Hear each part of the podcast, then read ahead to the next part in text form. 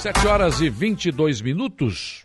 O dia e a semana começam com a repercussão do discurso do presidente estadual do MDB de Santa Catarina, Celso Maldaner, durante a visita do governador Carlos Moisés ao oeste do estado. Ele praticamente jogou a toalha e deixou clara a intenção de unir o partido em torno da candidatura de Moisés à reeleição. Maldaner disse em alto e bom tom que 50% do seu partido já declarou apoio, os deputados e os prefeitos, e que a missão de um presidente é unir o partido. O Celso Maldaner era um dos líderes do MDB que ainda apostavam na pré-candidatura de Antídio Lunelli ao governo de Santa Catarina. Por falar em governador Carlos Moisés, ele fechou o seu roteiro de três dias lá pela Grande Oeste, com eh, distribuindo várias, várias, várias no, vários novos investimentos, fez anúncios de no, novos investimentos. Uma solenidade no fim de tarde de sábado marcou a inauguração da ponte sobre o Rio Caçador, que garante a entrega completa do primeiro trecho do contorno de Ceará. Também foi relançado o edital de licitação para a restauração com ampliação de capacidade da SC 283 nos 28 quilômetros entre Arvoredo e Ceará, além do repasse de 57,2 milhões para as prefeituras da Associação dos Municípios do Alto Uruguai.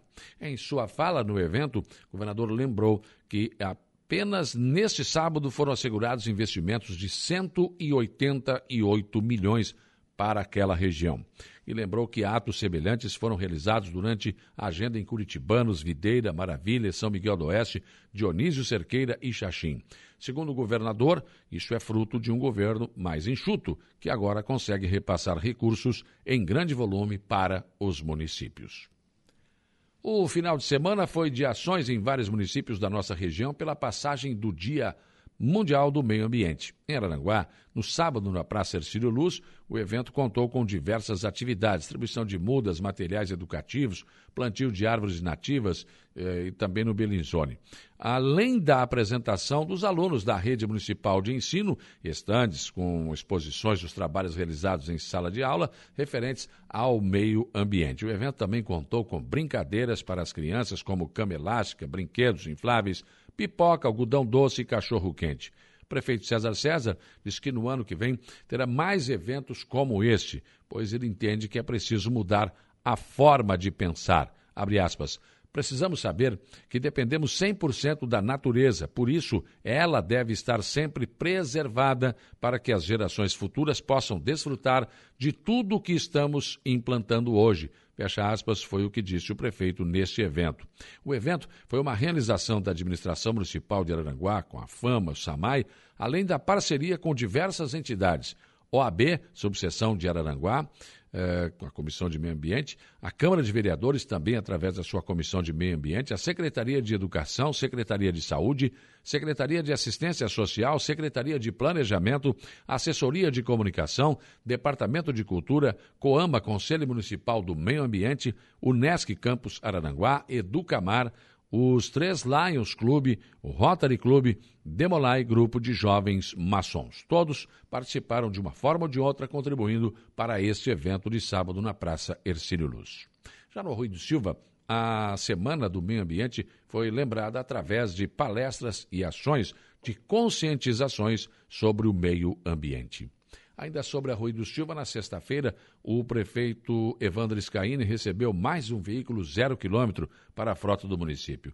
Uma Sprinter Van será utilizada para o transporte de pacientes pela Secretaria de Saúde e teve o custo de 289 mil reais. Na sexta-feira no Samai, também foi uma sexta-feira de receber uma potente máquina adquirida com recursos próprios. A chamada Poclem, uma máquina que vai proporcionar ao SAMAI a realização de obras que antes seria necessário a contratação de empresas. A força e a importância de uma máquina como a que o SAMAI acaba de receber pode ser retratada na recente abertura do Rio Araranguá, da barra do Rio Araranguá, durante a última enchente. Por não ter uma máquina com tamanha potência, o município se valeu de duas empresas que as emprestaram para este serviço. Além do SAMAI, a Prefeitura de Araranguá deve comprar mais uma máquina e ainda tenta desencravar outra que virá através de verba federal. No caso da Prefeitura, as máquinas poderão ser utilizadas também no projeto de piscicultura para abertura de açudes que está sendo desenvolvido entre os agricultores do nosso município pela Secretaria de Agricultura. Dados divulgados ontem apontam, e foram apurados, aliás, durante toda a semana, em 294 postos de combustíveis em todo o estado, eh, levanta aí o preço dos combustíveis nas 20 principais cidades de Santa Catarina. Em um único posto de Lages, localizado no bairro Universitário, levantamento constatou o preço de R$ 7,57 o preço da gasolina no dia 2 de junho. No mesmo estabelecimento de Lages, de acordo com o levantamento da ANP, também foi constatado o maior valor do Estado no preço da gasolina aditivada, R$ 7,77. A grande pergunta é: quando e como? O que fazer para baixar o preço dos combustíveis? Porque preço da gasolina, preço do óleo diesel, tudo isso impacta na nossa mesa. Justiça Federal de Criciúma, através de pedido do Ministério Público Federal, eh, definiu então uma decisão liminar que impossibilita novos licenciamentos ambientais no Morro dos Conventos. Isso continua repercutindo. E é uma área consolidada em que o Ministério Público entende que não. Enfim, uma situação complicada e isso tramita na quarta vara federal da Justiça em Criciúma. A portaria da Fundação cumpre uma decisão judicial proferida pela Justiça Federal de Criciúma que impõe que, por exemplo, a fama não autorize novas intervenções em suposta área de preservação permanente, sob o argumento de se tratar uma área, uma área urbana uh, consolidada. Uma situação muito complicada, juridicamente difícil de entender para as pessoas comuns, mas que precisa de uma resposta. Hoje estarão aqui no, no programa o prefeito César César e o procurador-geral do município para falar a respeito.